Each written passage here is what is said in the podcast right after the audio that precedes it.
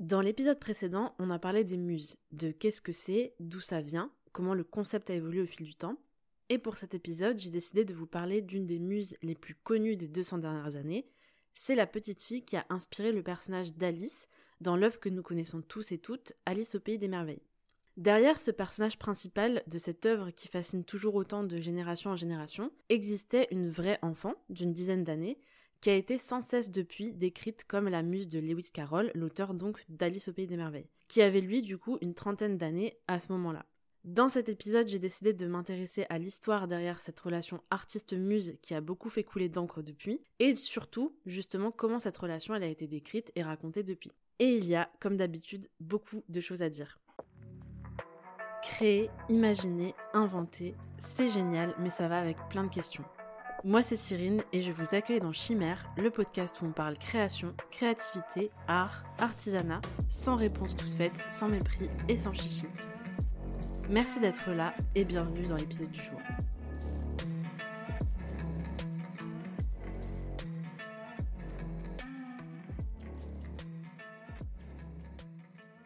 Salut tout le monde, je suis très contente de vous retrouver pour ce nouvel épisode de podcast. Je suis un peu moins contente du sujet dont je vais parler aujourd'hui, même si bon c'est pas totalement vrai parce que je suis contente de l'aborder, je suis un peu moins contente de certains contenus de ce sujet, euh, mais on va vite y arriver. Euh, avant de commencer, j'aimerais faire deux trois petites précisions. Euh, la première c'est que j'ai remarqué que j'avais des tons différents en fonction des épisodes de podcast, en fonction des sujets qui sont abordés. Tout simplement parce qu'il y a des épisodes qui sont un peu plus rédigés que d'autres, parce que j'ai tendance à m'éparpiller. Hein. de façon générale, dans ma vie, je m'éparpille beaucoup euh, dans ma tête et à l'extérieur. Et du coup, il y a des fois où j'ai besoin d'un peu plus écrire ce qui va se passer pour que moi je puisse un petit peu euh, me concentrer sur la trame que j'avais prévue. Et il y a des sujets où je m'investis de façon un peu plus personnelle et du coup je m'autorise à aller un petit peu là où me portent un petit peu mes réflexions pendant la durée de l'épisode. Et là, c'est un épisode un peu plus comme ça. C'est-à-dire que l'épisode précédent, j'avais fait beaucoup, beaucoup, beaucoup de recherches sur la thématique et il y avait tellement de choses à dire que je me suis dit, je vais noter un peu plus là où je veux aller pour ne pas trop m'éparpiller. Pour celui-ci, j'ai fait aussi des recherches, j'en ai, ai quand même fait pas mal, mais j'ai plus pris des notes et il y a des choses sur lesquelles j'aimerais un petit peu euh, rebondir de façon spontanée pendant l'épisode, donc ça va se ressentir un petit peu, et du coup il y a peut-être des moments où voilà, je n'aurai pas forcément le même ton sur tout l'épisode, parce qu'il y, a, des sujets qui vont un peu plus me toucher, par exemple, que dans l'épisode précédent, qui était un peu plus du factuel, du euh, historique, et du je reporte un petit peu ce que j'ai trouvé pendant mes recherches. Là, je vais un petit peu donner mon avis sur certains trucs que j'ai lus, et donc forcément, je vais mettre un peu plus de moi, donc ce sera un temps un petit peu différent. La deuxième chose sur laquelle je voulais intervenir avant de commencer à proprement parler l'épisode, c'est du coup faire un gros trigger warning sur le sujet de l'épisode, parce que je pense que certains savent déjà peut-être, euh, certains autres euh, ont peut-être un petit peu euh, de l'intuition sur ce qui va se passer, mais du coup, par rapport à l'épisode que vous avez écouté, donc l'épisode 35 précédent, l'histoire, la vraie histoire de l'artiste et de la muse, on est en droit de s'attendre que dans cet épisode, on soit pas effectivement dans une relation extrêmement saine, et du coup, il est de mon devoir de vous prévenir que cet épisode de podcast va aborder des sujets tels que la pédocriminalité et les violences sexistes et sexuelles. Du coup, si c'est un sujet avec lequel vous n'êtes pas à l'aise ou si c'est euh, vous êtes dans une journée, dans une phase où vous n'avez pas forcément envie d'entendre parler de ça, je vous invite à faire une pause et à soit revenir euh, un autre moment, ça ne jamais revenir et c'est tout à fait ok, il n'y a pas de souci. Sachant que je précise, il n'y a rien de spécialement, euh, euh, je rentrerai pas beaucoup dans les détails et euh, il y aura rien de description graphique ou je ne sais quoi, mais c'est des sujets qui vont quand même être abordés. Donc voilà, si vous rentrez dans cet épisode et que vous l'écoutez dans son intégralité, soyez prévenus que c'est des sujets que je vais aborder et je pense que justement c'est important de les aborder sur ce sujet-là parce que c'est finalement très peu abordé sur cette histoire en particulier et il y a des raisons pour lesquelles c'est pas abordé et c'est les raisons pour lesquelles je vais l'aborder aujourd'hui. Donc, euh, donc voilà, soyez prévenus, soyez faites attention à vous quand vous, vous écoutez cet épisode. Et si vous décidez de continuer avec moi pour cet épisode de podcast, je vous souhaite la bienvenue. Et, euh, et sinon, eh bien, euh, passez une bonne journée. Et il n'y a pas de souci, on se retrouve pour le prochain épisode. Alors, pour commencer plus précisément à rentrer dans le sujet, Je voulais commencer par vous dire un petit peu pourquoi j'avais décidé de parler de ce sujet-là, parce que j'aurais pu parler de 20 000 choses si je voulais faire un petit peu une, application de l'épisode précédent. Euh, j'ai choisi ce sujet parce que je trouve qu'on a tous et toutes connu de près ou de loin l'histoire d'Alice au Pays des Merveilles, euh, que ce soit en lisant l'œuvre originale de Lewis Carroll directement, en voyant une des adaptations qu'il y a eu en film ou en dessin animé, euh, en lisant des livres illustrés quand on était petit, petite. j'ai même vu pendant mes recherches que l'œuvre elle avait été adaptée en de nombreuses pièces de théâtre, donc en fait, peu importe sous quelle forme, je pense qu'on a tous et toutes à un moment donné eu accès à cette, cette histoire-là d'une façon ou d'une autre, adaptée d'une façon ou d'une autre.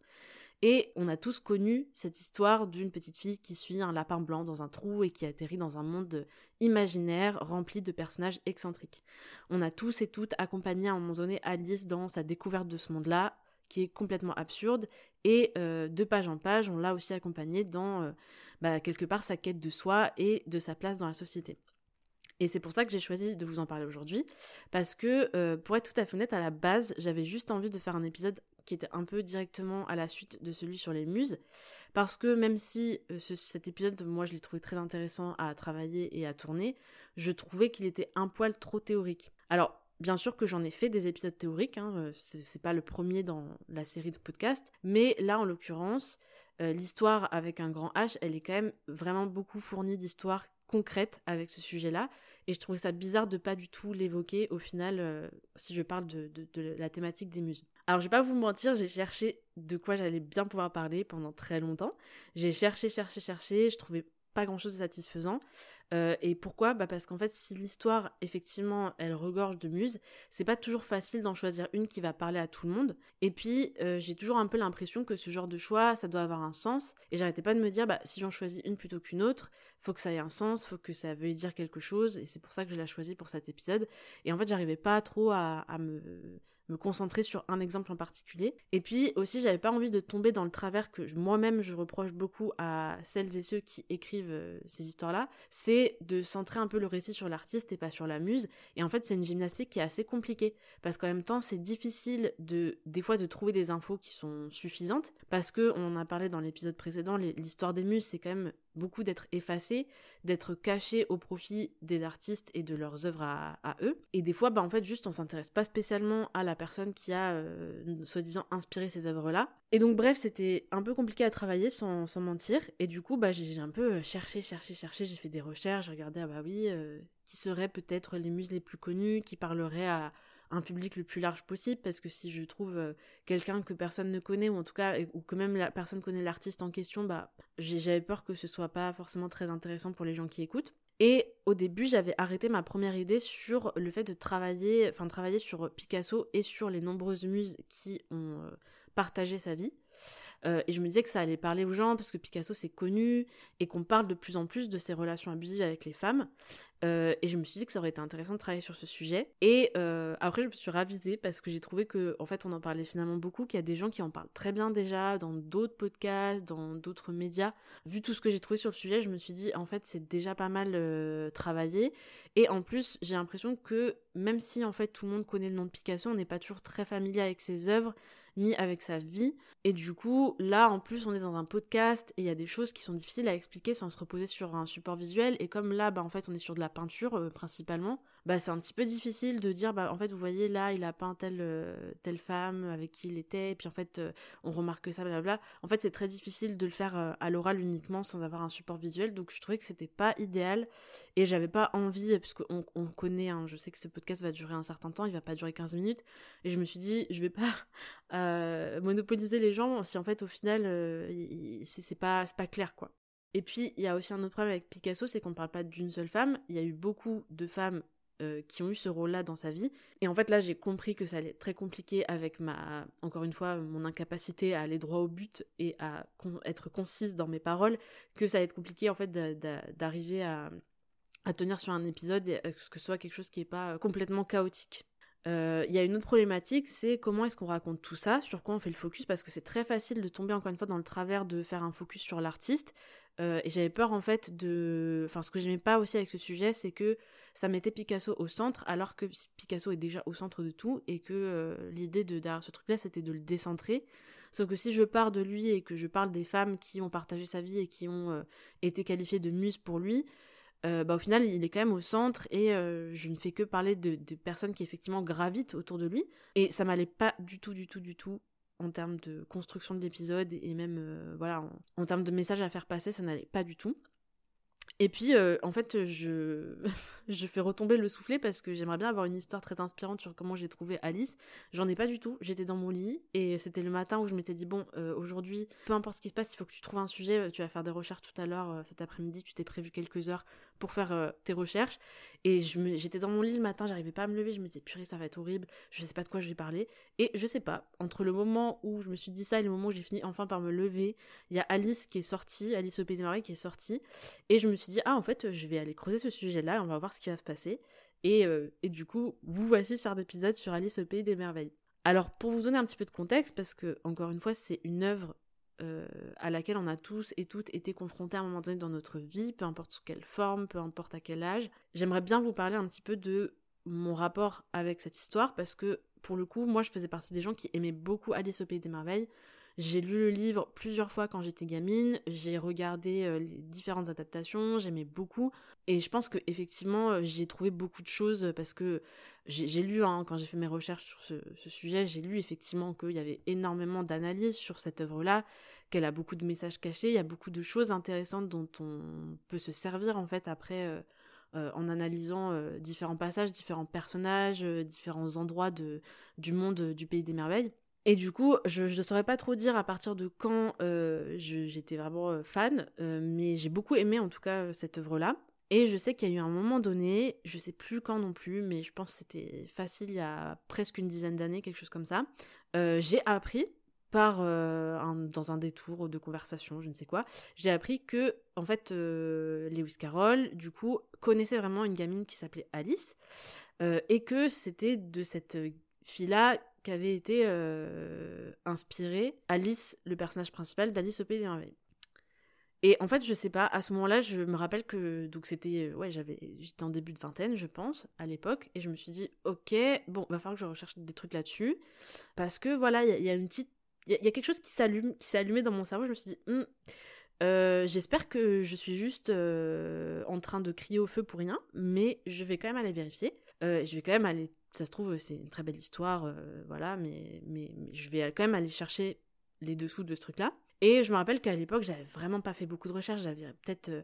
j'avais dû taper, euh, voilà, Lewis Carroll, Alice, et puis regarder, bah, en fait,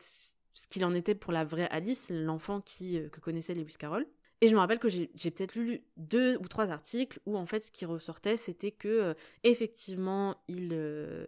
il avait une relation avec euh, cette gamine-là, il était très ami avec elle, que ils avaient voilà une relation émotionnelle extrêmement forte, etc et que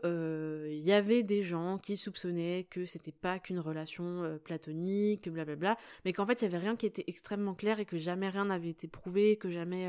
voilà. Et, en fait j'étais je m'étais un peu arrêtée là et je sais que à partir de ce moment-là j'ai été un petit peu bloquée sur Alice au pays des merveilles et je ne l'ai plus jamais ouvert. Euh, j'ai plus jamais été capable de relire ce livre parce que euh, même sans avoir la certitude de quoi que ce soit, euh, et surtout que les articles étaient très non, enfin ils étaient très tournés de façon à dire non mais en fait on a fait beaucoup de bruit autour d'un truc qui qui n'avait pas lieu d'être parce qu'en fait il était juste très ami, c'était ses voisins, c'était la fille de ses voisins et il était très ami avec eux, bla Et voilà. Et du coup, moi j'avoue que ça m'a un peu mis la puce à l'oreille le fait qu'on essaye d'éteindre l'incendie comme ça, en mode non mais vous inquiétez pas, en vrai euh, Lewis Carroll n'était pas du tout un pédocriminel. Euh, je sais pas, moi ça m'avait un petit peu bloqué et je m'étais dit ouais en fait c'est pas très clair et euh, je préfère, enfin en fait j'avais pas du tout, c'était un petit peu de la lâcheté au final mais j'avais pas essayé de chercher plus loin sur ce sujet-là. Je me suis juste dit, bon,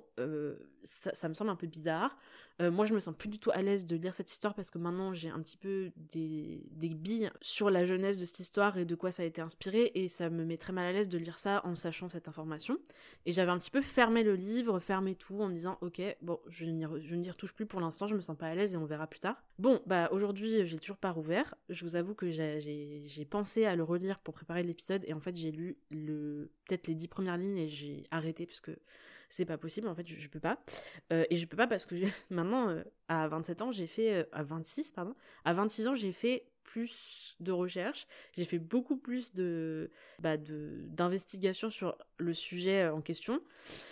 Et bah, c'est ce dont on va parler aujourd'hui.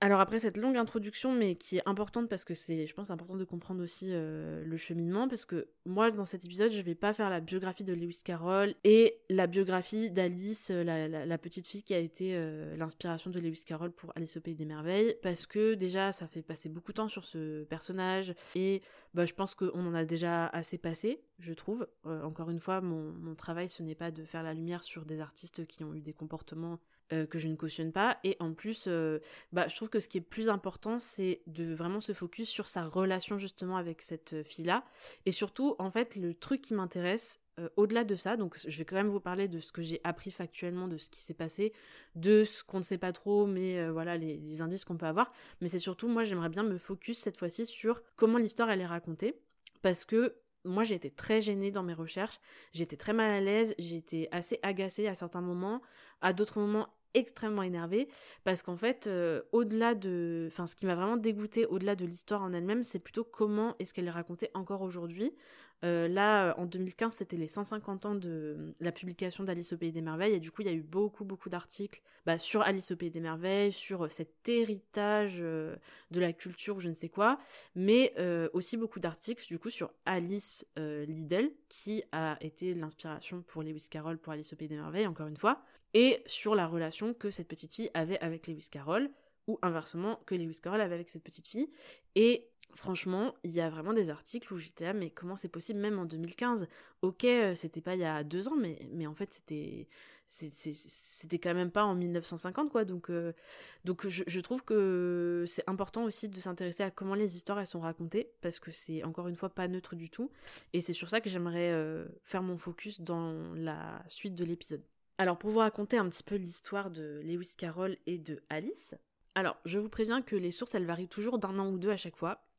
Donc si vous n'avez pas les mêmes âges, si, enfin si vous vous y connaissez un peu et que vous n'avez pas les mêmes âges et tout ça, ne m'en tenez pas rigueur. Mais euh, de ce que j'ai le plus lu, Lewis Carroll en fait il rencontre Alice, Alice Liddell, euh, alors qu'elle avait 4 ans et lui 23. Et ce qui se passe à ce moment-là, c'est que euh, Lewis Carroll, il est professeur de mathématiques dans un espèce d'équivalent d'université pour les jeunes gens de bonne famille. Et Henry Liddell, c'est le doyen de cette université. Donc il vit sur le campus, Lewis Carroll vit aussi sur le campus, et il s'avère que le jardin du doyen, en fait, est attenant à la bibliothèque dans laquelle Lewis Carroll travaille. Et du coup, il voit régulièrement Alice et ses sœurs jouer dans le jardin. Et puis il rencontre euh, Henry Liddell et il devient super pote avec lui. Et il rencontre à l'occasion d'un pique-nique sa fille, Alice Liddell, qui, encore une fois, à l'époque avait 4 ans, pendant que lui avait 23 ans. Donc, ce qu'on sait sur la relation entre Lewis Carroll et les Liddell, c'est qu'ils avaient une relation extrêmement euh, proche, qu'ils étaient très amis en fait avec euh, Lewis Carroll et qu'il était souvent invité chez eux, qui connaissait leurs enfants, qui passait beaucoup de temps avec les enfants. Et ça lui arrivait très souvent en fait euh, d'emmener les gamines faire des sorties avec lui, de jouer avec elles. Accessoirement aussi, c'était en plus d'être un professeur de mathématiques, un photographe amateur, il aimait beaucoup travailler la photographie et alors moi, première chose hein, qui m'a mis la puce à l'oreille, mais bon, a priori, on n'a pas tous la même intuition, mais euh, il prenait beaucoup de photos des enfants de ce couple-là, ainsi que d'autres euh, enfants euh, de d'autres couples qu'il pouvait connaître. Et bah, c'était principalement des petites filles de moins de 10 ans dont il prenait des photos à moitié dénudées. À ce sujet, et c'est la première chose moi qui m'a un petit peu choquée dans ce que j'ai pu lire, c'est qu'en fait personne n'a le courage, j'ai l'impression, de dire honnêtement que bah, c'était un petit peu bizarre. Hein, on va pas se mentir, euh, bah, qu'un homme de la vingtaine euh, bah, a comme passion de prendre euh, des photos d'enfants à moitié à poil. Et en fait, même s'ils n'étaient pas à moitié dénudés, ça reste quand même très bizarre de juste prendre des photos de portraits d'enfants. En tout cas, moi, ça me semble bizarre. Je veux dire, si tu aimes la photographie, tu as vraiment beaucoup de choses que tu peux prendre en photo. Tu es dans une université, littéralement, il y a des gens de 20 ans qui sont là,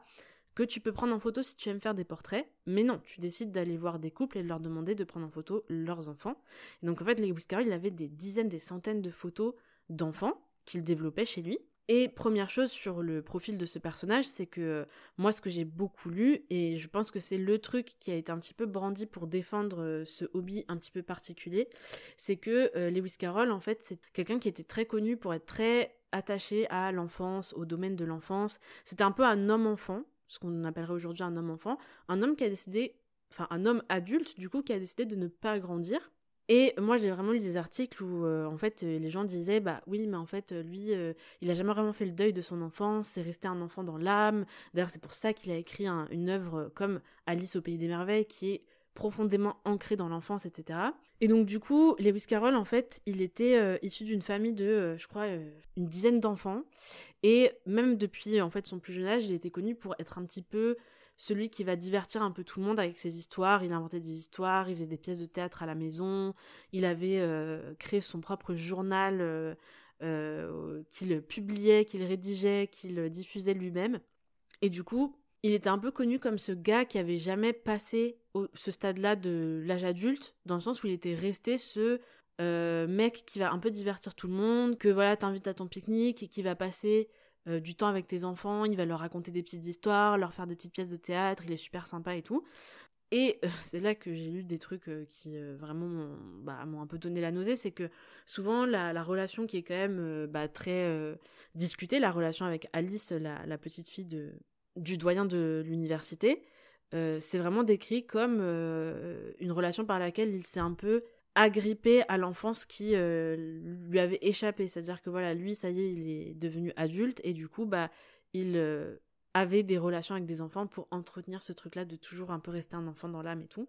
Et euh, bah, en fait, moi, je trouve pas ça du tout attachant, hein, les gens adultes qui veulent rester des enfants. Qu'on s'entende, je, je pense que c'est tout à fait possible de garder, entre guillemets, une âme d'enfant.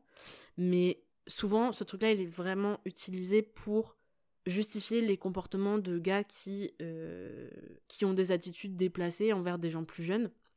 Et on dit non, mais en fait, c'est parce qu'ils n'ont pas grandi dans leur tête. Et euh, je sais pas si vous avez remarqué, mais on ne dit ça que pour des hommes en général. Donc, euh, donc en fait, à partir de là, je pense qu'il y a, y a, quelque chose à creuser. Et c'est hypocrite de refuser de le creuser en, balayant un peu le sujet, en disant juste ah non, mais en fait, il a juste une âme d'enfant et il s'en sort pas de l'enfance parce que voilà, c'est un univers auquel il est attaché. Euh, moi je suis désolée, mais je, trouve que c'est pas du tout honnête intellectuellement d'avoir cette lecture-là de, ce genre de relation. Mais on y reviendra tout à l'heure, parce que moi j'aimerais qu'on se focus sur vraiment bah, l'histoire entre Alice et euh, Lewis Carroll. Mais j'étais obligée de vous raconter un petit peu ça sur son personnage, parce que ça influe après sur euh, comment est-ce qu'on a interprété cette relation-là. Donc comme je vous disais, il passe beaucoup de temps avec Alice. Pareil, Alice, du coup, elle est beaucoup décrite en fait en tant qu'enfant dans les, dans les articles qu'on peut, peut lire sur le sujet. Et du coup, elle est décrite comme une, une, une, enfant effectivement euh, très éveillée, très intelligente, euh, très curieuse, très extravertie, très pleine de vie. Euh, là, je cite vraiment des articles que j'ai lus, hein, que ce soit en français ou que j'ai traduit de l'anglais. donc voilà, très excentrique, très sûre d'elle, très à prendre les choses en main. En fait, elle est, elle est extrêmement décrite comme bah pas une enfant, moi je trouve. C'est-à-dire que euh, c'est souvent, oui, mais en fait, euh, non, mais même à 5 ans, euh, elle avait une force de caractère incroyable pour son âge, elle se laissait pas faire, elle menait Lewis Carroll à la baguette, etc. J'ai vraiment lu des trucs comme ça, je ne rigole pas. Et du coup, leur relation, elle est souvent décrite comme une relation qui n'était pas si verticale que ça, où en fait ils avaient des vraies discussions extrêmement profondes, où elle, je cite encore une fois des articles, le challengeait intellectuellement sur plein de sujets qu'ils pouvaient aborder, etc., etc. Et donc du coup, il passait beaucoup de temps avec euh, les filles hein, de, de, de Henry Liddell, mais principalement avec Alice. Et une après-midi d'été, dans une scène qui est devenue la légende de la jeunesse d'Alice au Pays des Merveilles, il emmène Alice et deux de ses sœurs, Lorina et Edith, faire du bateau avec lui sur la Tamise. Et en fait, donc là, euh, c'est une histoire qui clairement est mêlée aussi de légende parce que ça a été vraiment la légende de comment est-ce qu'a été inventé, comment est-ce qu'a été créée euh, l'histoire d'Alice au Pays des Merveilles. En fait, c'est les, filles qui demandent sur le bateau à Lewis Carroll de leur raconter une histoire pour faire passer le temps. Et Lewis Carroll commence à inventer une histoire de voilà une petite fille qui s'appelle Alice, qui tombe dans un trou et qui arrive dans un monde complètement euh, excentrique, complètement absurde et qui vit plein d'aventures là-dedans. Et c'est connu comme étant le jour où il y a eu le premier brouillon au final, euh, bon, brouillon mental, mais le premier brouillon d'Alice au Pays des Merveilles. Et après ça, Alice Liddell aurait demandé à Lewis Carroll, selon les sources, aurait exigé, parce que vous voyez, elle avait un caractère, cette petite gamine, a priori, euh, elle avait demandé du coup à Lewis Carroll de lui écrire ce qu'il lui avait raconté pendant euh, le voyage en bateau, parce que c'était une super histoire et tout. Donc cette excursion sur la Tamise, elle a lieu en 1862 et à Noël 1864, Lewis Carroll offre à Alice Liddell pour Noël un manuscrit illustré qui est le premier manuscrit d'Alice au Pays des Merveilles. Et l'année suivante, donc en 1865, Alice au Pays des Merveilles est édité pour la première fois en Angleterre. Alors ce qu'il faut savoir, c'est que je vous avais dit que Lewis Carroll, il était extrêmement proche de la famille Liddell euh, depuis bah, de nombreuses années, hein, depuis euh, une petite dizaine d'années. Et ce qu'il faut savoir, c'est que entre ce jour-là sur la Tamise et la publication de, la première version d'Alice au Pays des Merveilles, donc entre 1862 et 1865, euh, il y a une rupture en fait entre les Lidl et Lewis Carroll. C'est-à-dire que les Lidl coupent tous les liens qu'ils ont avec Lewis Carroll, alors qu'avant, encore une fois, bah, ils étaient sur le même campus, ils euh, se voyaient très souvent, ils allaient souvent passer du temps avec leur famille, etc. Et euh, d'un coup, à un moment donné, les Lidl coupent tout contact avec Lewis Carroll. Et alors ça, c'est un point très très important dans le narratif autour de cette histoire, c'est que souvent, d'ailleurs dans tous les articles qui parlent de ça, euh, on dit que c'est la mère qui, depuis un certain temps, était pas très à l'aise avec la relation que Lewis Carroll avait avec sa fille.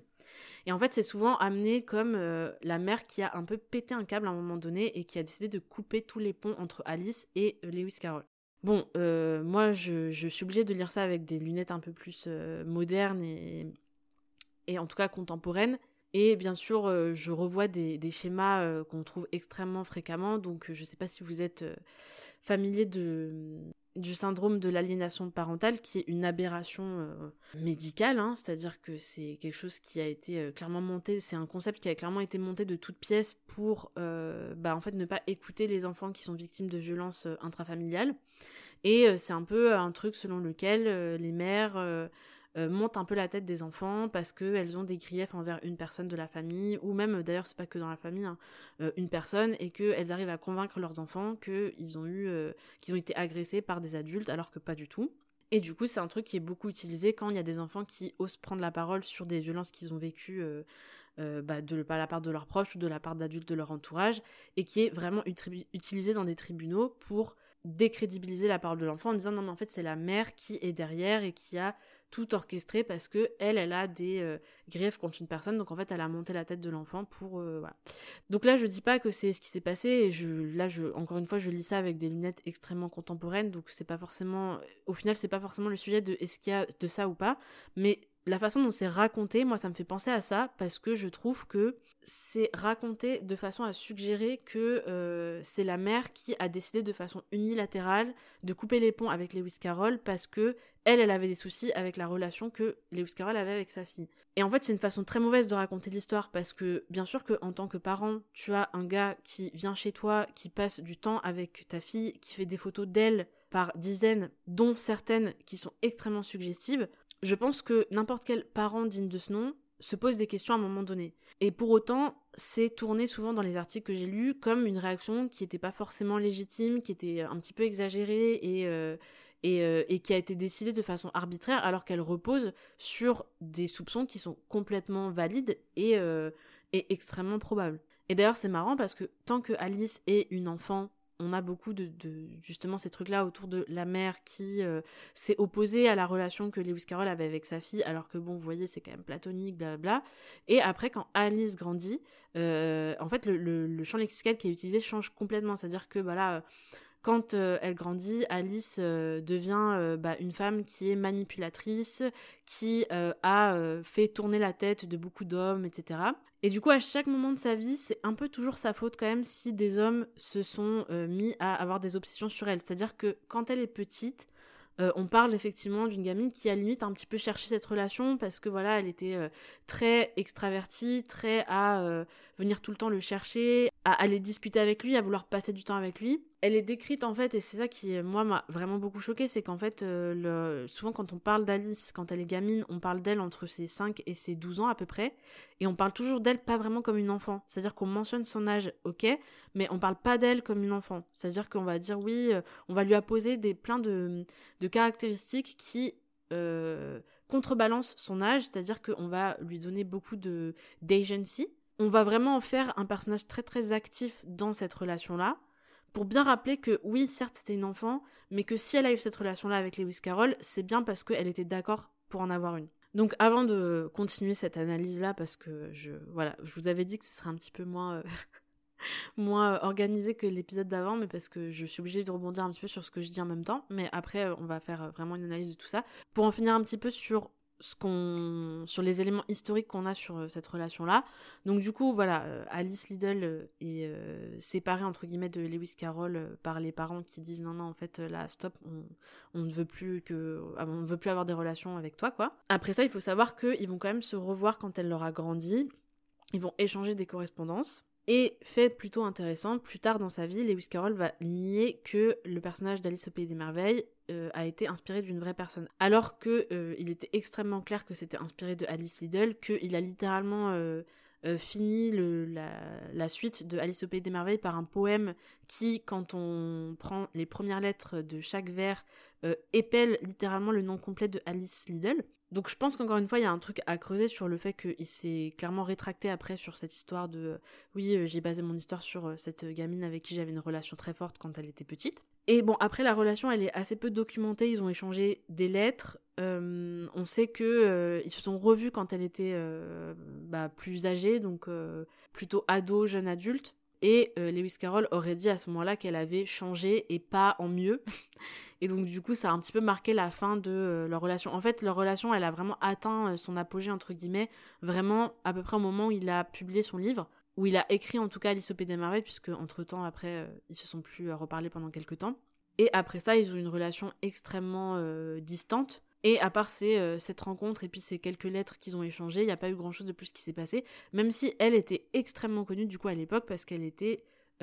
publiquement en fait la, la, figure d'inspiration à la base de Alice au Pays des Merveilles. Et sachant que, euh, du coup, vous le savez peut-être pas, moi je l'ai découvert pendant que je faisais mes recherches sur Alice au Pays des Merveilles, mais en fait, Alice au Pays des Merveilles, c'est un des livres anglophones en fait les plus cités au monde avec les œuvres de Shakespeare et la Bible, manifestement. Mais euh, bon, la Bible déjà c'était une traduction, donc on va dire avec Shakespeare, c'est vraiment Alice au Pays des Merveilles en top 2. Et donc du coup, c'était vraiment un phénomène à l'époque et elle était extrêmement connue pour ça, même si bah en fait elle euh, au final elle a plus trop eu de rôle là-dedans donc euh, elle était une figure euh, connue mais après elle a une vie plutôt discrète entre guillemets. La seule fois où c'est un peu revenu sur la table, c'est beaucoup plus tard dans sa vie, après que Lewis Carroll soit décédé. Elle a eu des soucis d'argent et elle a vendu hyper cher du coup le, le manuscrit qu'elle avait toujours, donc le premier manuscrit original de Alice au pays des merveilles.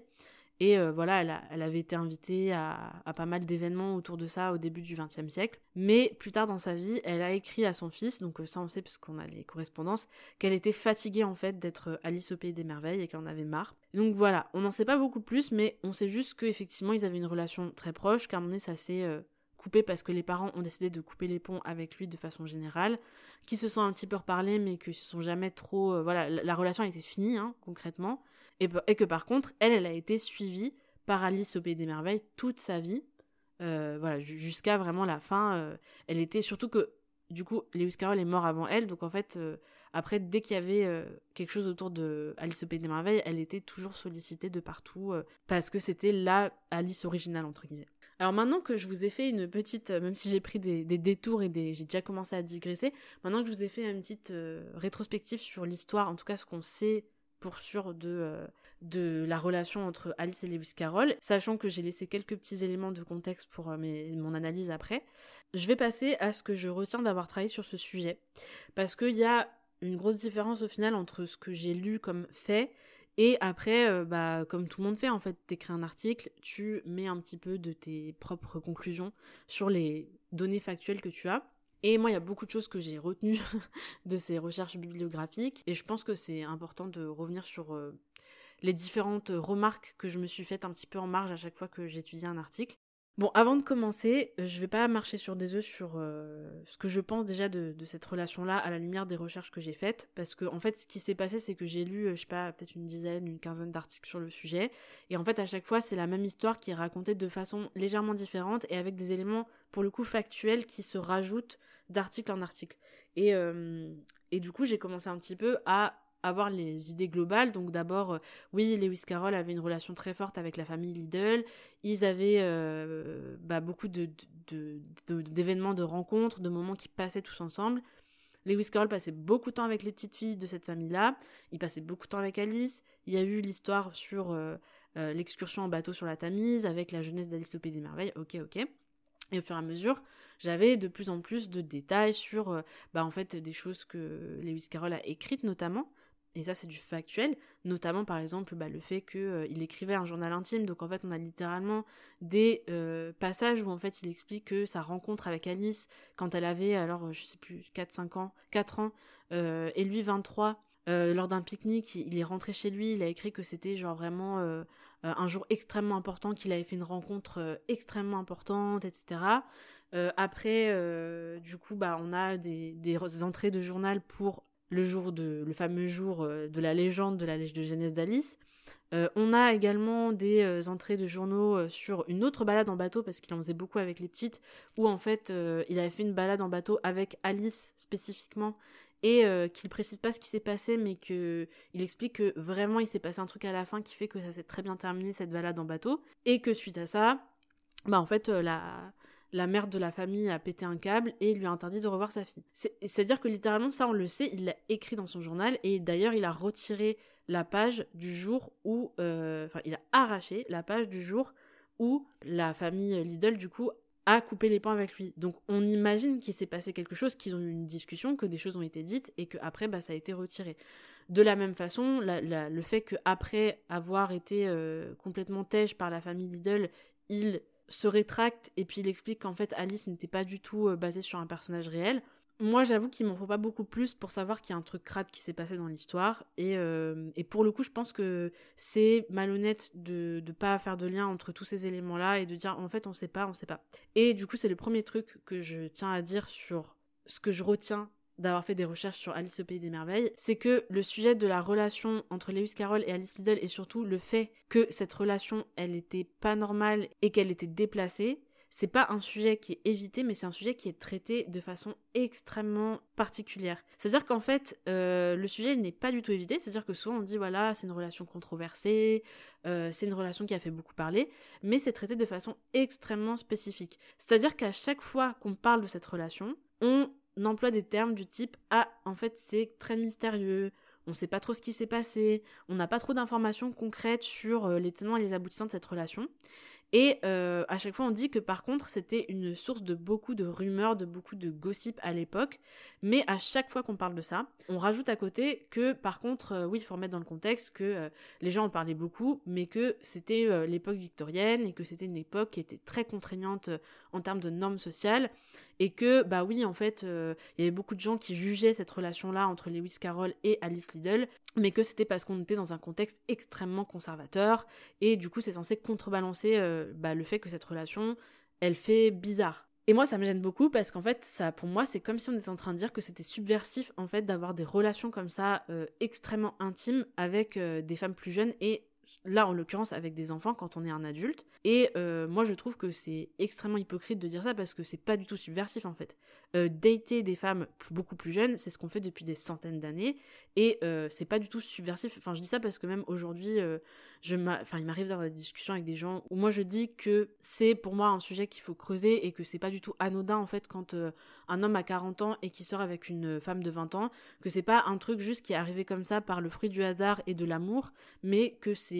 complètement lié au fait qu'on est dans une société patriarcale qui euh, euh, glamourise la jeunesse et, euh, et qu'on peut absolument pas séparer les deux trucs comme si ça n'avait pas de lien et que juste c'était le fruit du hasard, le fruit d'une rencontre et le coup de foudre, je ne sais quoi. Et donc du coup voilà, tout ça pour dire que même encore aujourd'hui, on considère limite que c'est subversif de dater des, femmes plus jeunes alors que pas du tout. Et là en l'occurrence, bah, à chaque fois que je lis des articles récents sur le sujet de la relation de Lewis Carroll avec Alice Liddell, à chaque fois,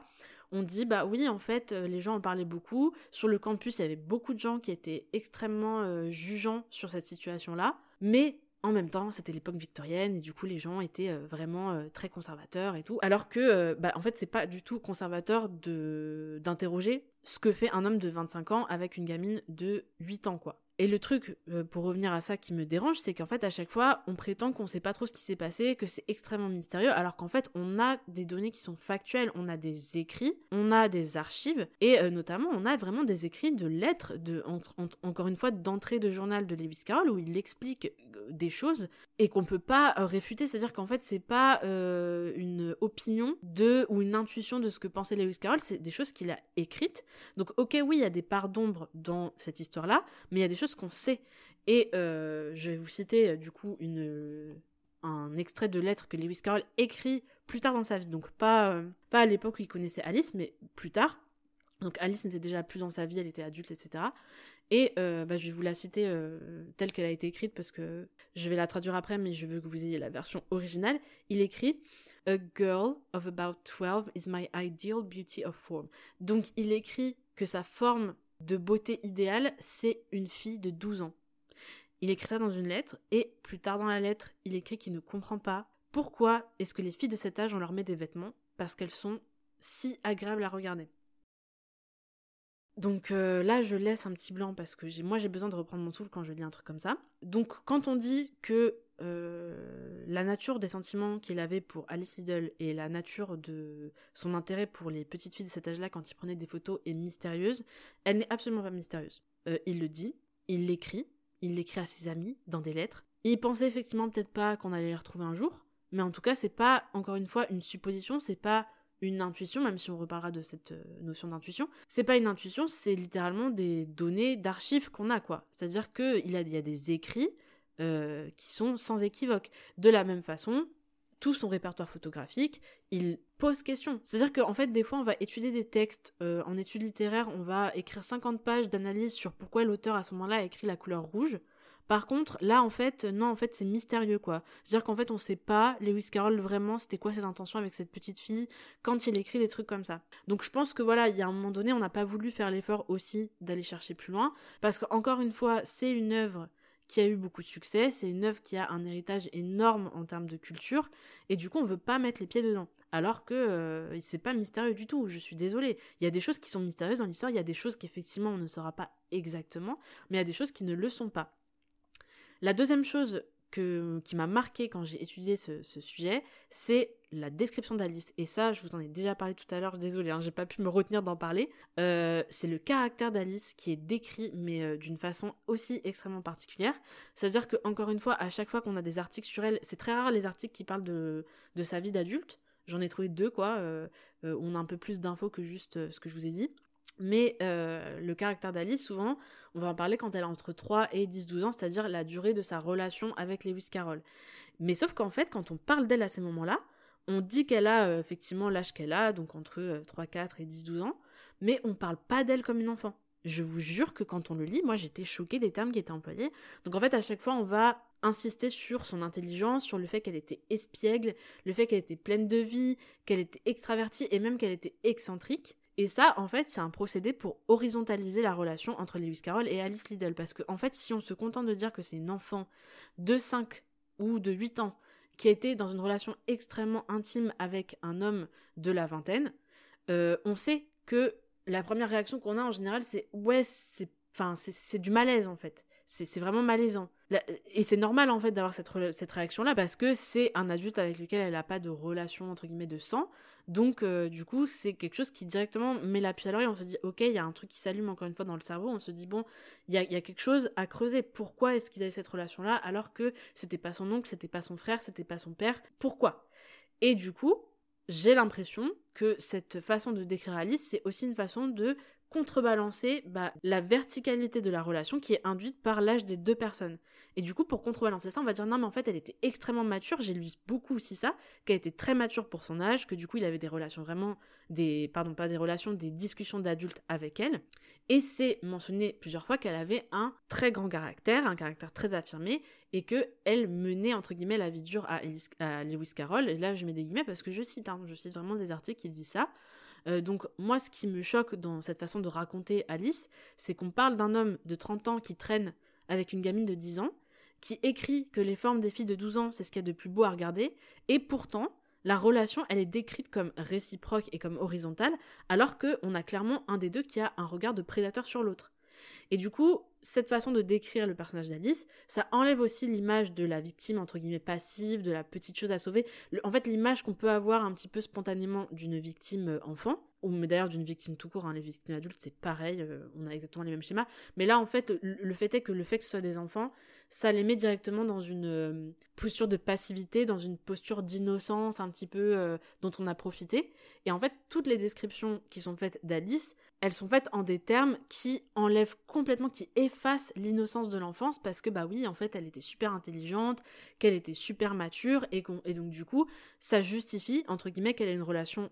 hyper forte avec un homme beaucoup plus âgé, sans que ce soit entre guillemets bizarre. Je dis pas ça parce que je le pense, je dis ça parce que c'est ce qui ressort de, des articles que j'ai lus. Et ça, c'est quelque chose qui m'a profondément mise mal à l'aise et qui m'a aussi profondément énervée, parce que quand bien même une enfant est mature, quand bien même une enfant fait preuve d'une intelligence euh, que on peut juger euh, extrêmement précoce pour son âge, à aucun moment ça ne justifie le comportement de Lewis Carroll à ce moment-là. À aucun moment ça ne justifie les paroles qu'il euh, écrit dans ses lettres. À aucun moment ça ne justifie qu'on ne remette pas en question, qu'on n'interroge pas cette relation entre deux personnes qui ont 20 ans d'écart et dont la plus jeune a 5 ans. Et donc bon voilà, ça c'est une, technique très classique au final d'horizontaliser une relation alors que c'est une relation de domination de façon intrinsèque. Encore une fois, c'est une enfant.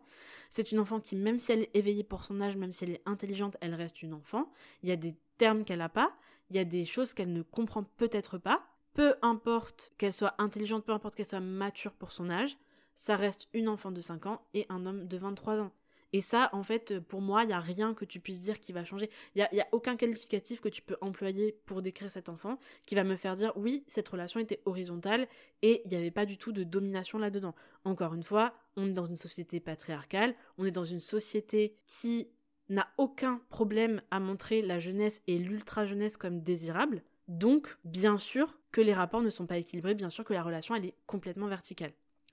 Autre chose, troisième point de l'analyse, on parle très peu du fait qu'Alice n'était pas la seule. C'est-à-dire que souvent, on va parler effectivement de cette relation euh, iconique dans la vie de Lewis Carroll, euh, mais on ne parle pas trop, et ça je l'ai vu dans peut-être euh, un article sur dix dans tout ce que j'ai lu, c'est le fait qu'il adorait prendre en photo des petites filles, et des petites filles encore une fois partiellement dénudées ou complètement dénudées, et Alice, de fait, bah, je pense par la proximité qu'il avait avec la famille Lidl et puis la proximité géographique aussi, euh, parce qu'il la voyait sur le campus. Encore une fois, pour moi, ce n'est pas anodin que la bibliothèque dans, laquelle il passait des heures et des heures chaque semaine euh, donnait sur le jardin où cette gamine jouait. Il l'a clairement regardée pendant je ne sais pas combien de temps avant d'être pote avec ses parents. Je suis désolée, euh, pour moi, il n'y a, pas de question là-dessus. Alors ça, bien sûr, ce n'est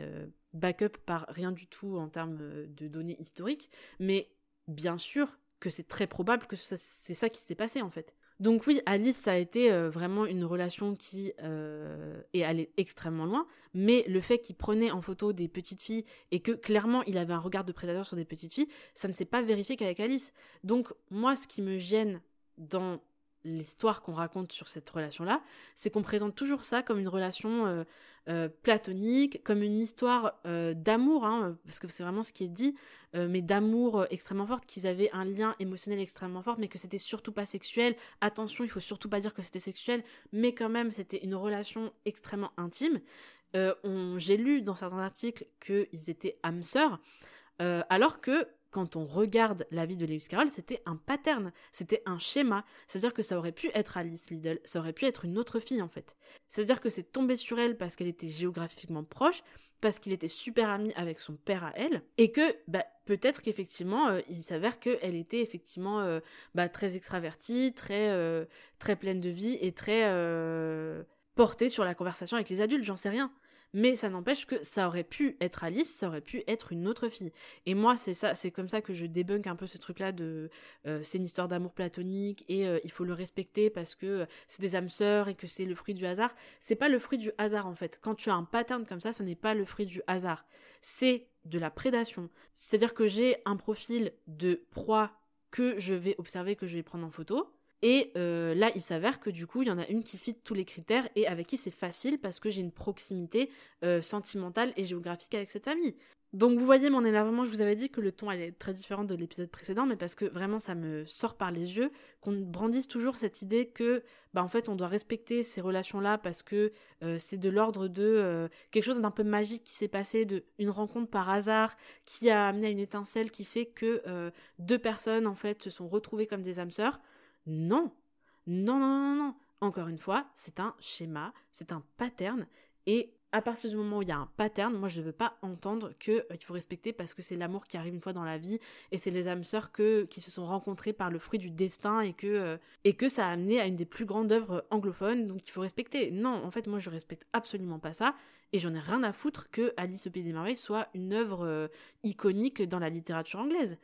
Si c'est au, au, frais, en fait si c'est ça le prix à payer, bah oui j'aurais préféré ne pas connaître ce livre quand j'étais petite, en fait, je suis désolée. Et ça m'amène directement au quatrième point, qui est la ferveur avec laquelle on défend toujours que c'est une relation platonique. Et je vous jure, j'ai lu beaucoup d'articles sur le sujet et beaucoup de, bah, en fait, de, de façons différentes de décrire cette relation. Mais à chaque fois, les termes, en fait, on tourne un peu autour du pot pour dire que euh, c'est une relation très très forte, une relation très intime, une relation très profonde, mais que il euh, a rien qui prouve que c'était sexuel, que il euh, y a même plein de gens qui défendent le fait que c'était pas sexuel parce que vous comprenez vraiment euh, c'était une relation qui était tellement puissante, tellement transcendante qu'elle dépassait le physique et que du coup c'était vraiment une relation d'âme à âme entre guillemets. Encore une fois, c'est le, concept d'âme sœur, c'est l'histoire de, cet amour platonique entre euh, euh, un homme adulte et une petite fille qui se sont retrouvés parce qu'ils étaient tous les deux d'une intelligence, blablabla. Bla Moi, je lis ça, vraiment, j'ai envie de rire d'un rire extrêmement aigri extrêmement aigri. C'est-à-dire que en fait, brandir le platonique tout le temps, euh, je, enfin voilà, je dis que je ris parce que je, sinon je pleure ou je vomis. Euh, vraiment, littéralement, j'ai eu la nausée quand j'ai préparé cet épisode. Ça me fait rire parce que euh, on est quand même dans une société et c'était le cas aussi à l'époque. On va pas se mentir, hein, les sociétés occidentales, elles ont quand même évolué vers ça depuis très longtemps. on est dans des sociétés où le platonique il n'existe pas. C'est-à-dire que le platonique il est nulle part. C'est des sociétés où on voit du sexe partout, partout, partout, partout. Tu regardes partout, tout est sexualisé, les gens sont sexualisés, les enfants sont sexualisés, on met du sexe à peu près dans n'importe quoi. Par contre, là où il n'y a surtout pas de sexe, c'est le jour où un homme est accusé d'avoir agressé ou d'avoir eu des comportements déplacés avec un enfant ou une enfant. Et moi, franchement, euh, là, je hurle à l'hypocrisie. Vraiment, je hurle intérieurement. Je, je peux pas, crie pas dans ma vie, mais, mais je, là, intérieurement, je hurle à la mort parce que euh, ça me débecte en fait que on soit dans des sociétés, et je dis ça parce qu'en fait, les articles que je lis, ok, euh, on parle beaucoup de l'époque victorienne, tout ça, mais moi, les articles que je lis, pour les plus anciens, c'est articles qui ont 10 ans, quoi.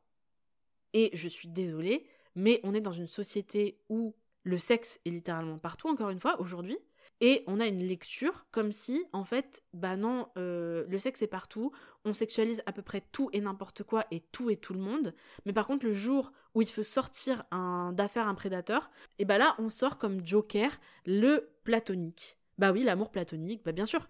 Bien sûr que l'amour platonique, ça existe, et ça n'existe que quand un homme a des comportements déplacés envers un enfant, ou des comportements déplacés envers n'importe qui, mais surtout les enfants, parce qu'en fait les enfants souvent, euh, et ça c'est un autre truc que, enfin qu'on sait quand on, quand soit on est concerné, soit on s'intéresse à ces sujets-là, mais en fait les enfants, il y, a ce truc que on remet tout le temps leurs paroles en question, et que ce qui arrive souvent quand, euh, pour les enfants qui arrivent à à parler des abus qu'ils peuvent vivre dans leur famille ou euh, par des adultes de leur entourage, en fait souvent le truc qu'on leur dit c'est qu'ils ont mal interprété des gestes d'affection des adultes et que euh, du coup ils ont mis entre guillemets euh, du sexe là où il n'y en avait pas. Donc en fait c'est encore des problèmes qu'on a aujourd'hui et euh, l'hypocrisie elle est flagrante parce que encore une fois je le répète et je suis désolée hein, de répéter ça mais il y a du sexe partout partout partout c'est horrible de vivre dans cette société où il y a du sexe partout. Mais par contre, le jour où il s'agit de tenir responsable euh, bah, des hommes adultes pour leur comportement, ou des adultes de façon générale pour leur comportement sur des enfants, là, on brandit l'amour platonique comme si ça coulait de source et comme si c'était euh, l'hypothèse la plus probable. Alors que dans une société comme la nôtre et dans une société comme la leur, c'était pas du tout le plus probable. C'était pas du tout euh, ce qui coule de source, parce que non, en fait, on n'est pas dans une société qui valorise les relations platoniques. On est dans une société qui ne les valorise pas, à part les relations de famille, et encore que dans les sociétés occidentales, euh, les relations de famille, elles ne sont pas valorisées par rapport aux relations qui ne sont pas platoniques. Donc non, en fait, on est dans des cadres sociaux où les relations platoniques, elles sont complètement méprisées, où en fait euh, on fait comme si elles n'existaient pas, comme si elles avaient aucune, euh, aucune, aucun potentiel en elles, et que du coup euh, c'est pas du tout des relations qu'on priorise dans nos vies. Mais par contre, le jour où t'as un gars de, encore une fois, hein, 24 ans, 23 ans, je sais plus, il y a trop de, j'ai lu trop de sources différentes, de 23 ans qui crush littéralement, il crush sur une gamine de 4 ans, mais il te dit non, mais en fait, c'est parce que vraiment nos âmes sont connectées. Et là, tu te dis, ouais, vraiment, le plus probable, c'est qu'ils disent la vérité, parce qu'on est vraiment dans une société où c'est très courant, ce genre de comportement et ce genre de pratique. Voilà, moi, ça me dégoûte, ça me dégoûte de lire ça. Et, euh, et c'est vraiment un truc qui m'a encore plus dégoûté en lisant des articles extrêmement récents sur le sujet, qui n'avaient aucune espèce de profondeur sur cette question-là, alors que, bah, c'est quand même, euh, je veux dire, tu es en 2015, 2016, 2017, tu peux écrire un article qui met en perspective quand même cette question-là de pourquoi est-ce que euh, on, saute directement sur l'hypothèse de l'amour platonique alors qu'il y a vraiment beaucoup d'hypothèses qui sont beaucoup plus probables et euh, qui mériteraient d'être creusées. Et ça m'amène vraiment, par contre, je, suis désolée, hein, je suis obligée de faire une, un aparté, mais vraiment, je suis très fière de moi parce que je pars dans tous les sens, mais à chaque fois que je passe d'un sujet à l'autre, je me rends compte qu'il y a il y a une suite logique quand même, donc mes notes n'étaient pas si euh, chaotiques que ça. Mais du coup, pour, euh, pour faire une suite à ça, parce que je sais que c'est un truc que, qui, est, qui va être dit à un moment donné, s'il euh, y a assez de gens qui écoutent cet épisode de podcast, ça va me revenir dessus. Là, j'utilise beaucoup de termes et je fais une analyse qui est mon analyse de moi, personne qui a 26 ans en 2024. Et bien sûr que je fais cette analyse-là alors qu'on parle d'un truc qui a eu lieu il y a 150 ans. Et c'est un autre sujet sur lequel je voulais parler. Pour le coup, j'ai lu pas mal d'articles et dans certains, il y a cette, mention du fait qu'il y a plein de, il y a quand même des gens qui, euh, disent que euh, Lewis Carroll était un pédophile. Donc déjà, euh, je refuse complètement ce terme hein, parce que je veux dire être attiré, enfin manifester de l'attirance sexuelle pour des enfants, ce n'est pas ou de l'attirance tout court. Hein, pour des enfants, euh, ce n'est pas une préférence qui est valide, ce n'est pas une orientation qui est valide, c'est euh, un crime. Donc euh, moi je vais plutôt utiliser le terme du coup de pédocriminel parce que bah là la pédophilie ça doit pour moi ça doit sortir complètement de notre vocabulaire parce que ce n'est pas encore une fois, une préférence qui est valide et qui est à mettre en comparaison d'autres termes. En fait, c'est vraiment quelque chose qui est condamnable et du coup, ça doit transparaître dans le terme qui est utilisé, sinon on a tendance à faire des confusions sur le terme.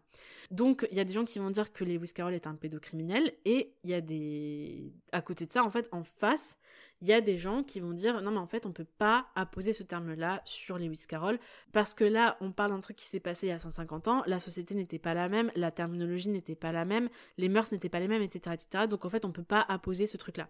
Voilà, donc c'est un truc que j'ai lu plusieurs fois, donc pour moi si je l'ai lu plus de deux trois fois c'est que ça mérite d'être mentionné à un moment donné dans mon analyse de, de comment a été traitée cette histoire. Et pour moi, il y a deux choses. Déjà, il y a le fait que, euh, pour moi, c'est hyper hypocrite de dire ça parce que, soi-disant, c'est anachronique de parler de pédocriminalité. Par contre, ça dérange pas, souvent dans les mêmes articles, quelques paragraphes plus loin, de parler de féminisme quand on parle de Lewis Carroll. Euh, et moi, j'ai lu ça sur plusieurs articles où, en fait, euh, les gens t'expliquent que, bah, finalement, Lewis Carroll, avec son œuvre, c'était hyper féministe. Alice au Pays des Merveilles, parce que ça parle voilà de ce personnage féminin d'Alice qui euh, bah, euh, est en quête de son identité pendant tout le livre, qui est un peu en constant dialogue avec euh, tout ce que la société victorienne de l'époque peut porter comme, comme contraintes et comme attendus sociaux. Et donc c'est ce qu'on disait tout à l'heure, c'est qu'on était dans une société qui euh, qui est connue, qui est rapportée comme étant une société qui était extrêmement contraignante en, contraignante en termes de mœurs, qui était euh, extrêmement contraignante en termes d'attente sociale. Et euh, du coup, ce, livre, il traite aussi de comment est-ce que Alice, elle est en quête de soi et de qui être en fait dans ces contraintes-là. Et c'est un peu tout ce truc avec cet univers qui est absurde, qui a des règles qui n'ont pas trop de sens, mais qu'il faut respecter à la lettre parce que parce qu'on n'a pas le choix, parce que ce sont les règles. Et comment est-ce que Alice, en fait, elle fait pour euh, s'extirper aussi un petit peu de, ces, de ce carcan social qui s'abat sur elle en tant que femme en devenir. Et donc du coup, ok, ça c'est, je veux bien entendre qu'il euh, y, a des choses intéressantes à capter de ça, mais euh, moi ça me pose souci quand dans le même article on te dit que c'est anachronique de parler de pédocriminalité, mais que par contre deux paragraphes plus loin on te dit que par contre il faut envisager l'œuvre de Lewis Carroll comme une œuvre profondément féministe et avant-gardiste, et le fait que Lewis Carroll du coup était un peu féministe au fond parce que tu comprends blablabla, bah moi, il y a un moment, il faut choisir un petit peu euh, son camp. Il faut arrêter de faire preuve en fait de malhonnêteté intellectuelle. Soit on considère que effectivement, on ne peut pas avoir euh, apposé des termes d'aujourd'hui à des comportements et des pratiques qui euh, ont eu lieu il y a 150 ans. Soit on le fait, mais on peut pas le faire juste quand c'est arrangeant pour le narratif de l'histoire. Et du coup, pour moi, si on commence à parler du féminisme de Lewis Carroll, bah, à un moment donné, il va falloir quand même parler de sa pédocriminalité parce que, a priori, pour moi, les deux ne sont pas très compatibles. Et du coup, tu peux pas commencer à avoir des, des analyses qui se focusent que sur une des données du problème, alors que l'autre, quand même, euh, apporte une profondeur à la réflexion qui bah, remet en question le postulat de base. Hein, euh, parce que si, si effectivement c'est quelqu'un qui porte des idéaux féministes, je ne vois pas à quel moment tu peux apposer la pédocriminalité là-dedans. En fait, ce qui est important, c'est l'héritage de euh, Lewis Carroll et c'est un héritage qui est euh, bah, extrêmement important. Encore une fois, c'est des œuvres avec, c'est une œuvre avec laquelle on a tous et toutes grandi à un moment donné. C'est une œuvre qui rayonne encore aujourd'hui. Et pour moi, c'est important de savoir quels sont les dessous de cette histoire parce que euh, on ne peut pas continuer à avoir cet héritage-là sans avoir la totalité de l'histoire qui nous est donnée avec. Après, chacun fait ses choix, mais si on continue à transmettre cette histoire à euh, en faire des adaptations parce que on va pas se mentir des adaptations ça remet aussi au goût du jour les, livres hein. à chaque fois qu'on a une adaptation les livres euh, les ventes de livres montent en flèche aussi donc en fait on a aussi une responsabilité si on adapte ce genre de truc bah d'avoir aussi un regard critique sur ce qu'on hérite avec parce qu'on n'hérite pas que de l'histoire on hérite aussi de comment est-ce qu'elle a été créée et je pense que c'est un truc, encore une fois, c'est malhonnête si euh, on prend que ce qui nous intéresse et que ce qui va bien dans le narratif de l'histoire pour faire passer Lewis Carroll pour une personne bien et continuer à avoir cet héritage euh, culturel. Et ça m'amène au point suivant, encore une fois, vraiment maîtresse des transitions. Euh,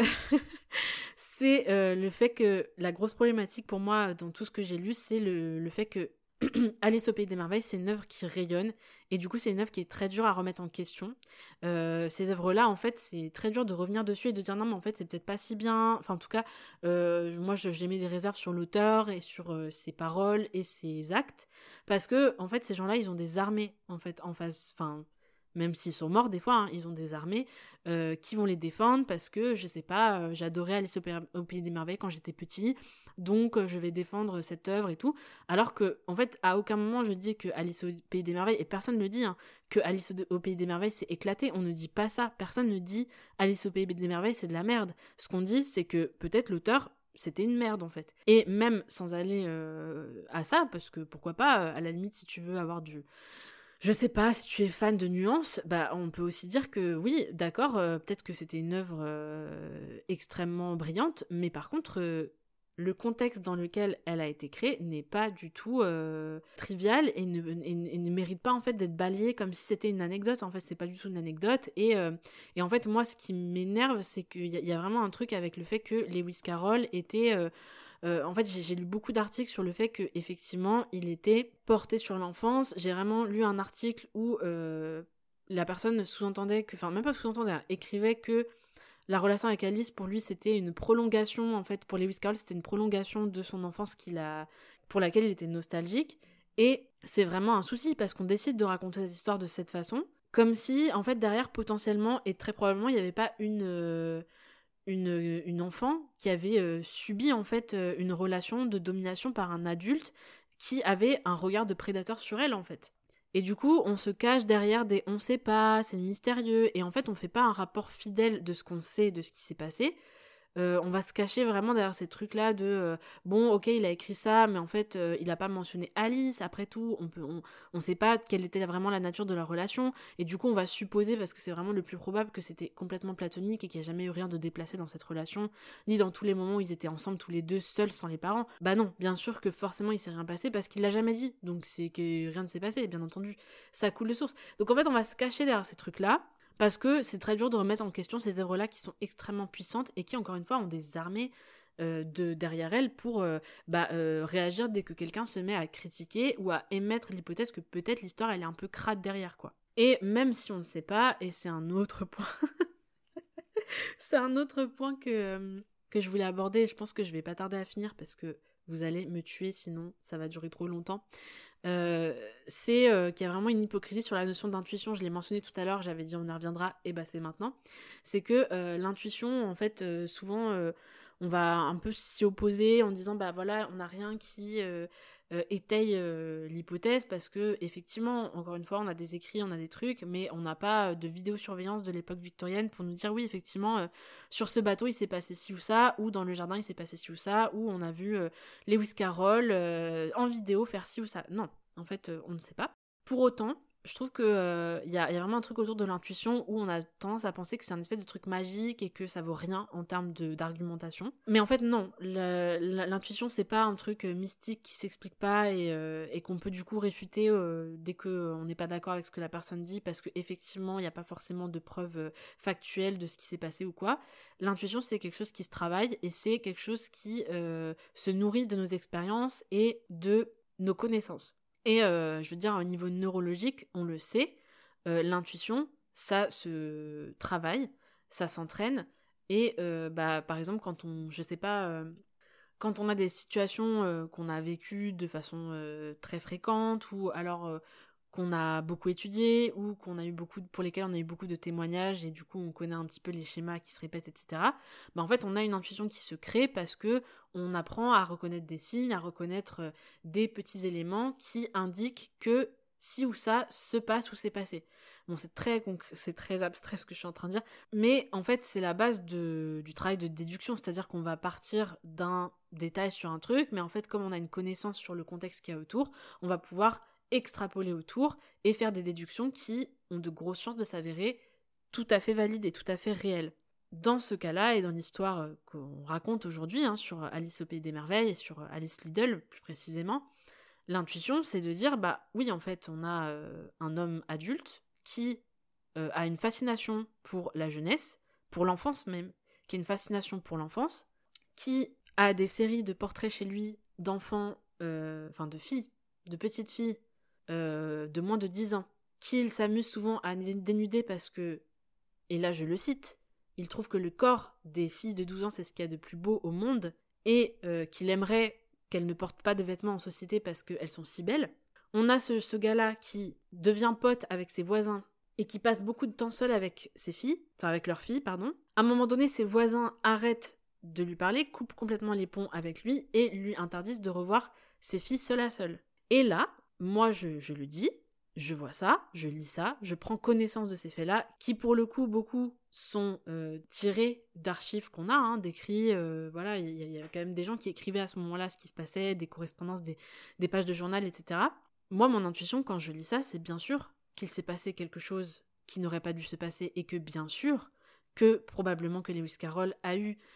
que ce soit des paroles ou des comportements, et moi je pense que ça a été jusqu'au comportement, déplacés avec Alice, bien sûr, et aussi d'autres enfants qu'il a pu côtoyer dans le cadre, par exemple, de la prise de ses portraits photos. Par exemple. Et c'est une intuition qui n'est pas mauvaise. Enfin, moi, je, suis désolée, mais je n'accepte pas qu'on me dise que c'est une intuition qui ne se base pas sur quelque chose euh, de euh, factuel et euh, de complètement tangible et donc du coup c'est euh, quelque chose qui n'est pas valable en termes d'argumentation. Je suis désolée. Moi je trouve ça hyper hypocrite de dire bah on sait pas pourquoi ces gens-là ont arrêté de parler avec Lewis Carroll et ont coupé contact avec lui alors qu'il était limite plus proche avec leur fille qu'avec eux et qu'il passait du temps seul avec elle et qu'il écrivait des trucs hyper ambigus sur son journal intime. Je suis désolée, c'est hyper malhonnête intellectuellement de ne pas faire le lien entre les deux. Et encore une fois, on peut pas savoir. Et moi, quand je dis je pense qu'il s'est passé ça, je ne dis pas il s'est passé ça. Je dis moi, avec les informations que j'ai, je déduis que probablement il s'est passé quelque chose de ce type-là. Je ne sais pas quoi exactement, mais je sais que ça n'a pas été quelque chose de propre. Et euh, je trouve que c'est, c'est, en fait, c'est très pervers d'arriver derrière et de dire non, mais en fait, on n'a pas de preuves. Donc, on, au lieu de même de, partir sur ce truc qu'on n'a pas de preuves et du coup faire un rapport qui est fidèle et dire bah voilà, on a quand même ces éléments-là qui tendent à montrer que bah il se serait passé ça. en fait, on dit plutôt non, ben en fait, du coup, on n'a pas de preuves. Donc, si on n'a pas de preuves, c'est que forcément, c'était platonique et qu'il y avait rien à dire sur cette histoire. C'est pas parce qu'il n'y a pas de preuves tangibles, encore une fois, qu'il n'y a rien à dire sur cette histoire et que le sujet ne mérite pas d'être traité à part entière. Je suis désolée, encore une fois, on est sur quelque chose euh, bah, de complètement malhonnête et euh, et en fait, moi, c'est vraiment un truc euh, que je reproche à tous les articles que j'ai lus. Et, je vous rassure, on arrive à la fin de l'épisode parce que je voulais un peu terminer là-dessus. Mais c'est qu'en fait, moi, j'ai été extrêmement choquée par les recherches que j'ai faites parce que ça puait vraiment la malhonnêteté, ça puait euh, l'hypocrisie. C'est-à-dire qu'en fait, c'est une œuvre qui est tellement massive, euh, qui a fait rêver tellement d'enfants et même d'adultes que on n'arrive pas à, se, se regarder en fait en face et se dire ouais en fait peut-être que je peux aimer Alice au Pays des Merveilles, mais je peux dire que, que Lewis Carroll était un prédateur et que jamais il aurait dû s'approcher d'enfants dans sa vie, en fait. Et pour autant, bah, cette, euh, cette nuance-là, moi, je l'ai vue dans aucun des articles que j'ai lus. Et en fait, c'est important parce que au final, euh, déjà de 1, euh, la façon dont on raconte les histoires, elle est importante parce que, comme je vous dis, il y a toute une légende autour de Lewis Carroll et de l'invention, la création d'Alice au Pays des Merveilles. C'est-à-dire que c'est pas juste, on n'aime pas juste l'homme, en fait, on aime toute l'histoire qu'il y a derrière on, connaît en fait cette légende de euh, bah oui c'est inspiré d'une vraie petite fille euh, avec qui il était super pote et tout. Et du coup euh, bah ça fait partie de l'héritage de cette histoire d'Alice au pays des merveilles. Le livre il n'est pas là tout seul. Et en fait c'est important comment est-ce qu'on raconte ces histoires là encore aujourd'hui. Et en plus de ça bah c'est des schémas. Tout ce que j'ai décrit là tous les procédés qui visent à bah, en fait dévictimiser Alice Liddle alors que bah, c'était une victime en fait parce qu'elle avait 4 ans encore une fois quand elle a rencontré Lewis Carroll. Euh, le fait de euh, bah, euh, déresponsabiliser Lewis Carroll parce que finalement c'était un enfant dans sa tête, parce que il avait un lien qui était extrêmement platonique avec, avec cet enfant qui était la fille de son doyen, parce que c'est procédé aussi de bah, entretenir un petit peu un flou autour de tout ce qui s'est passé alors qu'il y a plein d'éléments qui tendent à prouver que en fait c'était pas du tout flou enfin c'était pas du tout encore une fois il y a des pardons je dis pas qu'il y en a pas mais il y a plein de parts qui ne sont clairement pas des ombres et qui euh, bah méritent d'être mentionnées alors juste euh, qui méritent d'être mentionnées et d'être traitées comme telles ce qui a été très peu fait en fait moi je vous dis les informations factuelles que je vais donner je les ai glanées d'article en article parce que tous ne les tous les articles ne les citaient pas et euh, c'est moi qui ai dû compiler derrière pour refaire l'histoire et me dire ah non en fait euh, ok il y a du flou mais il y a des choses qui sont clairement pas floues du tout qui sont extrêmement assumées et, voilà quoi. Donc voilà je vous ai un petit peu emmené avec moi dans euh, mon analyse de comment est-ce qu'on raconte l'histoire de Alice Liddle et Lewis Carroll.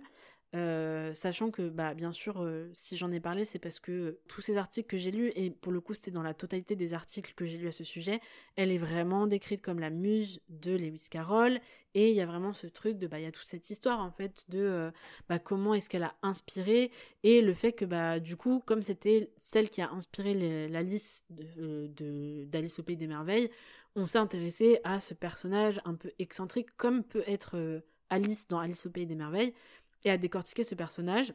Et en le décortiquant, en fait, on a donné des justifications à une relation qui était tout sauf horizontale, qui était tout sauf saine, qui était tout sauf acceptable en fait. Donc comme je vous l'avais dit, c'est un ton qui est très différent parce que moi, il m'a beaucoup touché en fait ce sujet, de part déjà de 1, la proximité que je peux avoir avec ce sujet parce que bah, c'est une œuvre de mon enfance à moi aussi. Et puis bah, le fait que, comme vous avez pu le voir, j'ai quand même lu des choses assez, euh, bah, assez, j'ai envie de dire agaçantes, mais en fait c'est pas agaçant à ce stade. C'est, vraiment, ça m'a mise hors de moi en fait, parce que encore une fois, au-delà de cette histoire, euh, au-delà de cette relation qui n'était pas normale et euh, qui et, doit être critiquée pour ce qu'elle était. ce qui m'a énervé,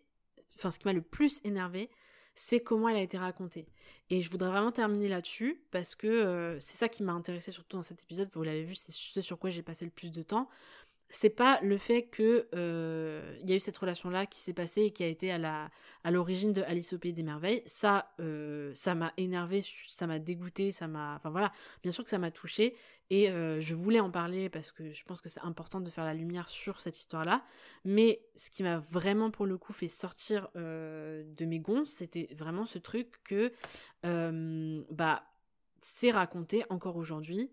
d'une façon qui n'est pas anodine et, euh, et qui euh, bah, condamne en fait une deuxième fois Alice Liddell à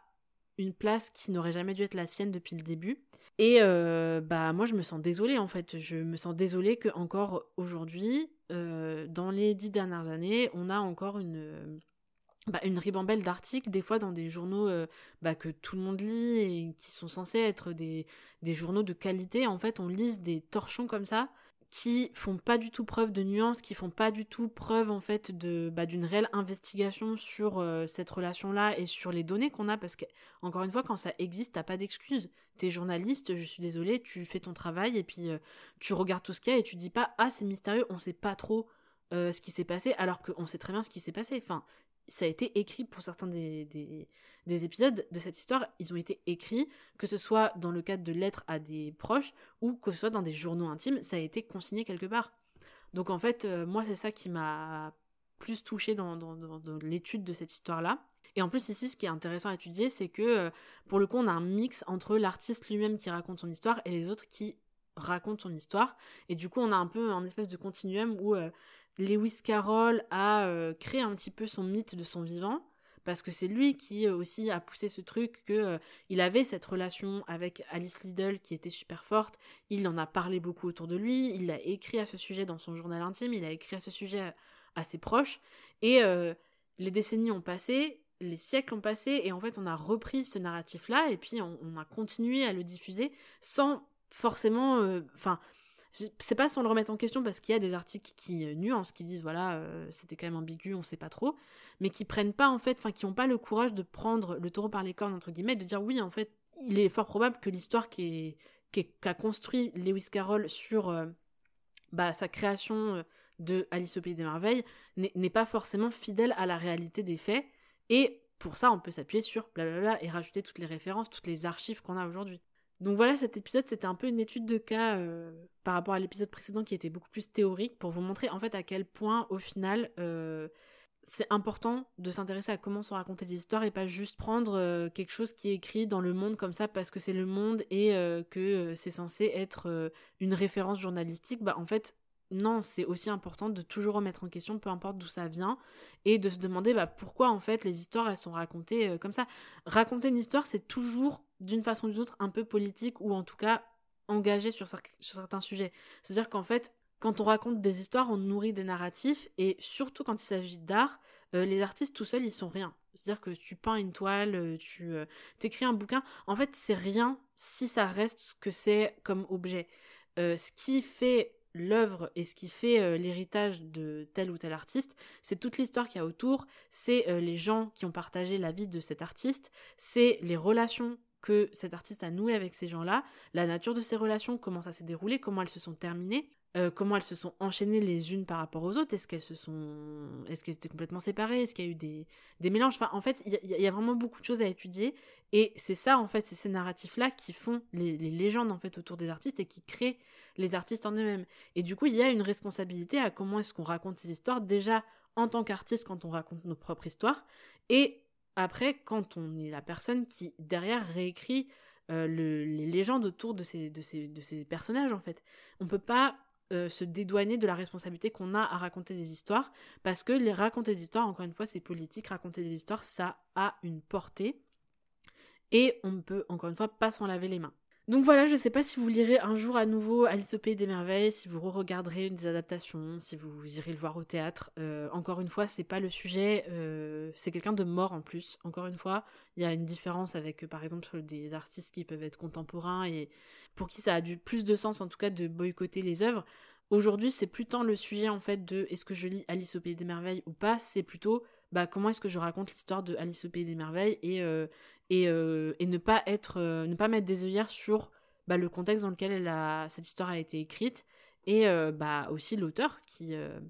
bah en fait forcément on, ne peut pas encenser de la même façon quand on connaît la vraie histoire derrière cette, ce personnage. Donc voilà, c'est à chacun aussi de faire ses choix en fonction de ce qu'il ou elle est prêt à, à accepter aussi et, et en tout cas peu importe le choix qu'on fait L'important c'est qu'il soit éclairé et j'espère que cet épisode vous aura apporté bah, cet éclairage sur cette histoire qui,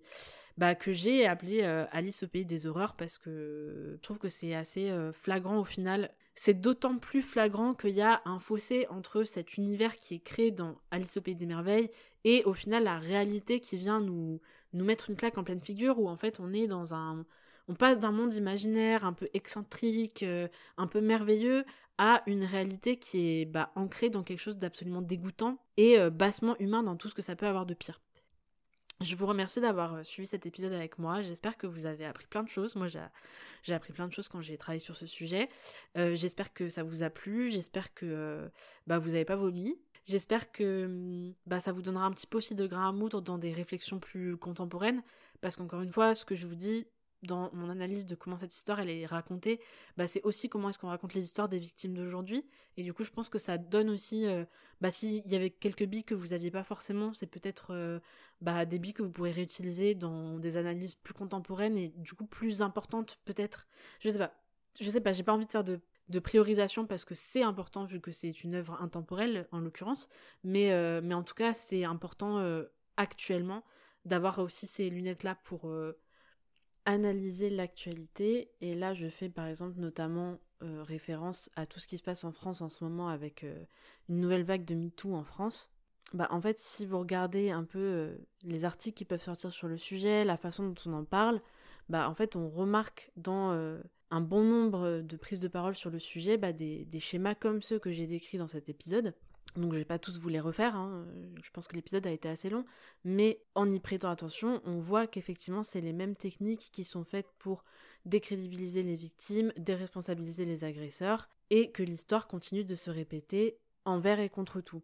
Donc c'est pour ça que c'est important de s'arrêter sur ces mécanismes-là, de ne pas les traiter comme des anecdotes, de ne pas se comporter comme si c'était des incidents isolés. C'est vraiment, et ça je le soulignerai jamais assez, c'est hyper important d'avoir cette lecture-là critique de ce qu'on lit, de comment est-ce qu'on raconte les histoires, de comment est-ce qu'on dépeint les protagonistes dans ces histoires-là. Sur ces paroles, je vais terminer l'épisode du jour. J'espère qu'il vous a apporté autant que moi ce qui m'a apporté en le créant. Et je vous retrouve la semaine prochaine pour un nouvel épisode de Chimère. Comme d'habitude, n'hésitez pas à m'envoyer un message sur Instagram pour réagir à cet épisode un peu spécial. Si cet épisode t'a plu, je t'invite à mettre 5 étoiles sur Spotify ou Apple Podcast et à en parler autour de toi aux personnes qui auraient besoin d'entendre ces mots. On se retrouve la semaine prochaine pour un nouvel épisode. D'ici là, prends bien soin de toi. Salut